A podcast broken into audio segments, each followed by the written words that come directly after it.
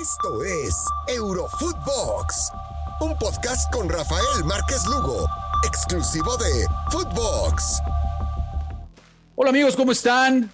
¿Cómo les va? Les damos la bienvenida a este su podcast favorito, Eurofootbox, para hablar un episodio más y hoy tengo el placer de acompañar a mi querido Fer Ceballos. ¿Cómo estás, mi querido Fer? ¿Qué tal, Rafa? El, gusto es mío que, me invites a, tu podcast para hablar de todo lo que está pasando ¿no? en el eh, fútbol europeo y, concretamente creo yo una noticia que, que a todos los mexicanos nos alegra, Rafa, que es ver recuperado a, Raúl Jiménez haciendo goles, contento y, sobre todo declarando ¿no? que, que está de vuelta y que tiene muchas, pero muchas ganas de volver a, su mejor versión, Rafa. Totalmente de acuerdo, mi, querido Fer, porque ya, veíamos una, una entrevista que acaba de regalar Raúl Jiménez en donde decía, bueno, pues estoy totalmente recuperado, no ha sido por supuesto un camino bastante, bastante largo, pero bueno, al final los médicos todo el tiempo me están preguntando si estoy bien en cada partido, cada entrenamiento, es decir, parece que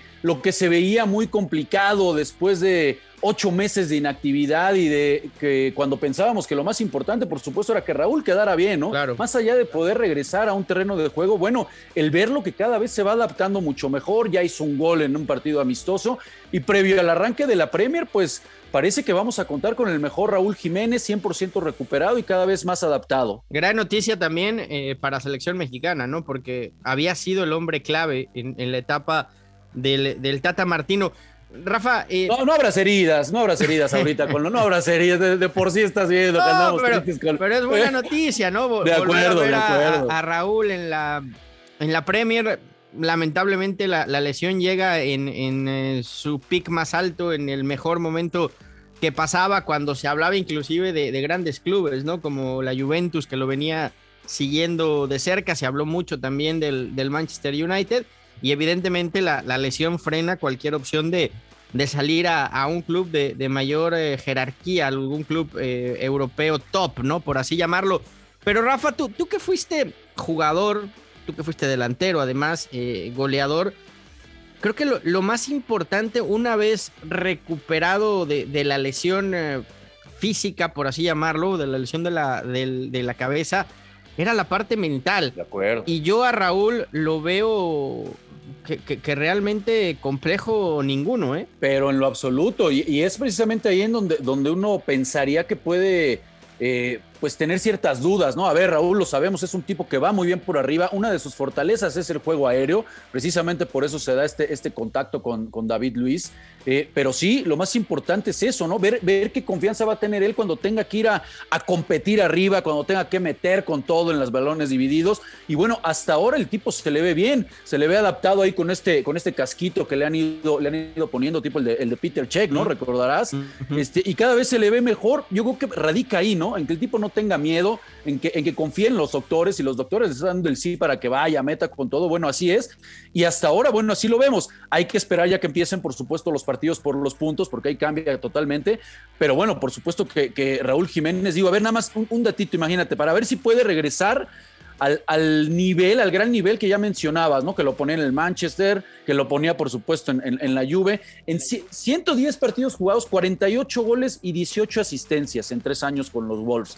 Bueno, de regresar a ese nivel, caray, eh, pues el Tata Martino se estará relamiendo los bigotes. No, y, también creo que el, Wolverhampton, ¿no? En un mercado de fichajes muy complicado, en donde sabemos los equipos no, no tienen dinero, la, la pandemia ha venido eh, a darle al traste a, la posible contratación de, refuerzos. Hoy el Wolverhampton recupera al que había sido su mejor delantero en los últimos dos años. O sea, el, fichaje bomba para la próxima temporada, por así llamarlo, de los Wolves se llama Raúl Jiménez. Totalmente de acuerdo. vamos a ver ahí con, el nuevo técnico, ¿no? Porque también están estrenando, técnico con Bruno Lagui. Vamos a ver qué tanta confianza le da al, ariete mexicano, que bueno, es, es, el de experiencia, ¿eh? Aunque sabes que, Rafa, verlo, verlo de titular, o sea, verlo en esta pretemporada ya de titular, creo que son señales de que el nuevo técnico cuenta con él y, sabe que es lo mejor que tiene en ataque. De acuerdo, es, es el de experiencia aparte, porque su competencia son chavos, es, gente, es gente joven, esa es, esa es, la realidad, y es el de experiencia, Raúl Jiménez. Pero aquí pues vamos a, rebotar con otro tema ¿Qué te parece lo de Orbelín? Me parece que esa es una, una noticia que hay que aplaudir. Ya escuchábamos a Jaime Lozano en, una rueda de prensa que ha dado eh, vuelta, ¿no? Y, ha sido tan comentado, porque vuelve a, hacer hincapié y vuelve a señalar que es muy importante que futbolistas jóvenes, ¿no? Eh, bueno, Orbelín ya tiene 25 años y salva de que puede llegar al Celta, de, al Celta de Vigo a acompañar a Araujo. Muy buena edad, muy buena edad. Es buena edad, ¿eh, Rafa? Pareciera, pareciera que ya es más veterano porque lleva muchos años, ¿no? Desde Querétaro, Chivas, ahora Cruz Azul. Pero creo que 25 años, si bien se pudo haber ido más joven, llegas en la edad justa para demostrar y, tratar de hacer carrera en Europa. Sería, sería la verdad una grandísima oportunidad para Orbelín Pineda. A mí es un futbolista que la verdad me, me, encanta. Creo que si tenemos que hablar o rescatar algo de esta Copa Oro, pues yo pondría el nombre de Orbelín Pineda. No sé si ahí compartas, Fe, pero me parece que fue de los futbolistas, separando un poco la final, ¿no? Ya vamos a dejar un poco de llorar, vamos a dejar esa final de Estados Unidos, pero fuera de ahí, eh, eh, me parece que Orbelín Pineda fue de los que realmente supo aprovechar esta oportunidad ante la baja de Lozano. Y, creo que tiene algo que, que en Europa le, le, va a ayudar y le va a abrir puertas, ¿no? Un, tipo que te puede jugar dos o tres posiciones distintas, que es eh, plurifuncional, que puede pisar las dos áreas, que puede jugar por fuera, que puede jugar por dentro, que puede jugar en cualquiera de los dos perfiles. O sea, esa, esa plurifuncionalidad que tiene Orbelín Pineda a los técnicos europeos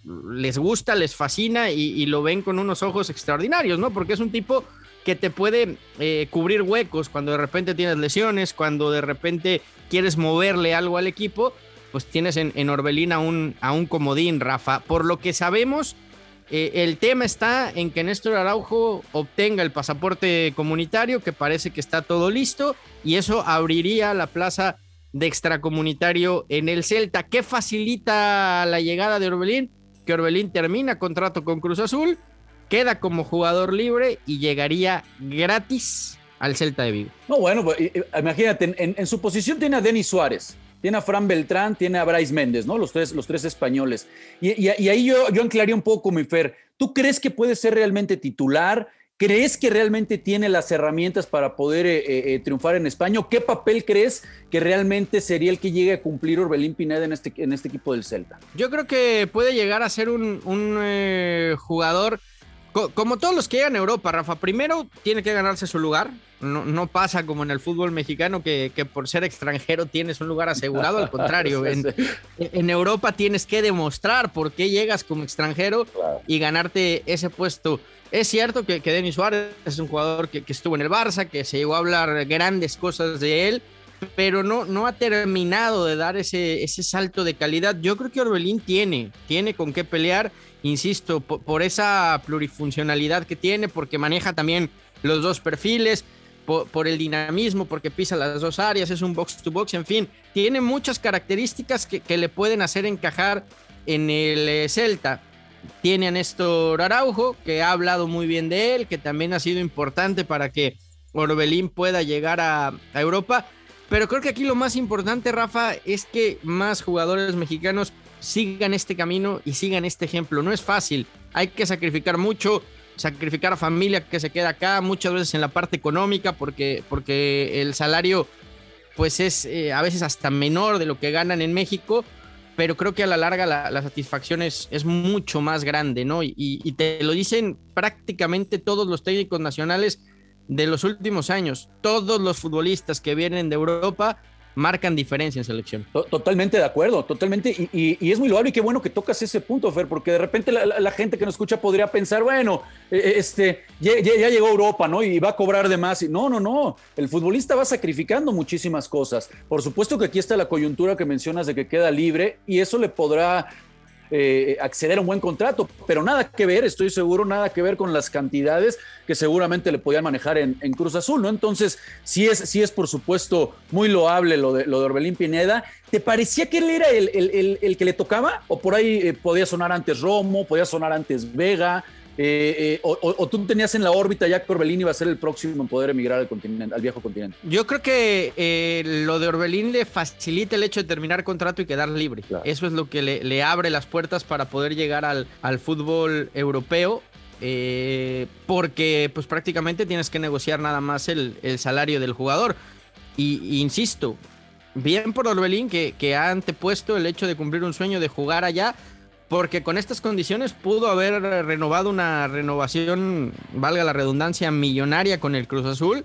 O, ver otro equipo en México que le hubiera pagado muchísimo más de salario, ¿no? Él, está apostando por, por esta opción, por irse allá, porque también Rafa creo, y, lo tiene claro Orbelín Pineda, si logra triunfar en el Celta, logra ser titular y logra tener minutos, tiene mucho más oportunidades de tener minutos justamente en el Mundial de Qatar. Va, a elevar su nivel futbolístico, no tengo dudas. En donde posiblemente tendrá que mejorar, me parece, en el físico para poder competir.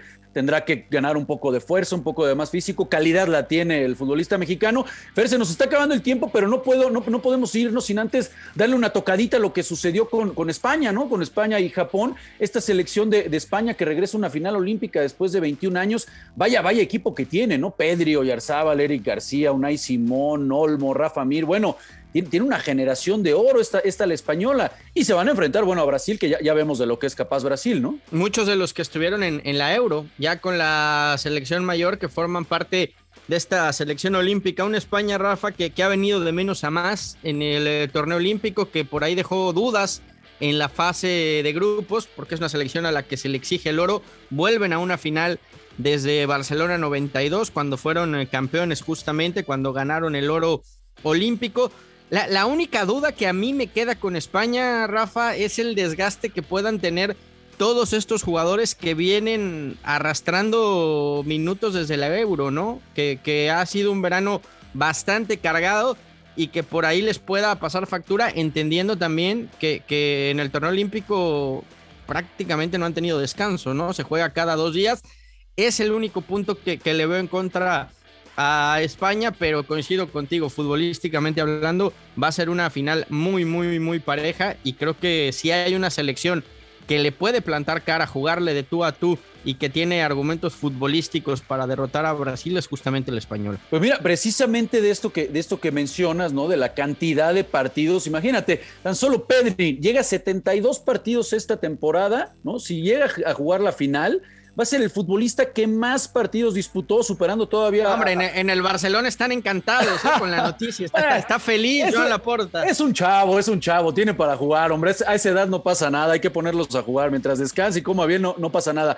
Pero sí, cada vez, cada vez más se no quiero decir explotados, ¿no? Eh, eh, porque son una palabra bastante, bastante fuerte y golpeadora, pero sí es una realidad. Ya, hemos escuchado eh, arietes como Tony Cross que se quejan por esta cantidad de partidos que normalmente tienen. Bueno, ahí es nada más simplemente el dato aunado a lo que, lo que ya mencionas de la cantidad de partidos. Se viene, por supuesto, una final que me parece que a todas luces era la que todo el mundo estaba esperando, ¿no? España frente a Brasil. ¿Favorito para ti? Yo me voy a ir con Brasil, fíjate. Después de la intensidad y lo que vi, voy a ponerle mi fichita a Brasil. Me imagino que tú vas con España, digo, te va a salir. Nada más para Te va a salir aquí lo, blaugrana, amigo, te va a salir lo culé. Sí, sí, sí, ¿Eh? sí, sí, sí, Yo, yo, yo, voy con la selección española. Eh, creo que si, si estos jugadores se enganchan, insisto, le pueden plantar cara perfectamente a Brasil. Una pena también lo de Ansu Fati, ¿no? Que, que ha sido un año muy complicado de lesiones, porque hubiera sido un futbolista que, que seguramente también hubiera marcado diferencia en el eh, torneo olímpico, pero bueno, es una gran final,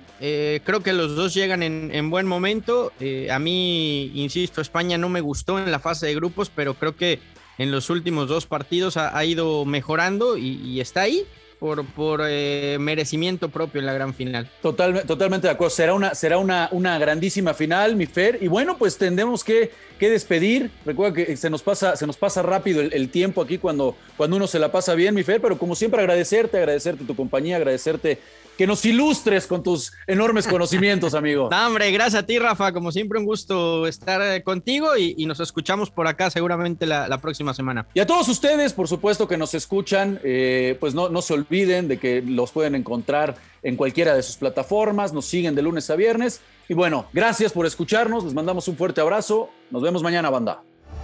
Esto fue Eurofootbox con Rafael Márquez Lugo, un podcast exclusivo de Footbox.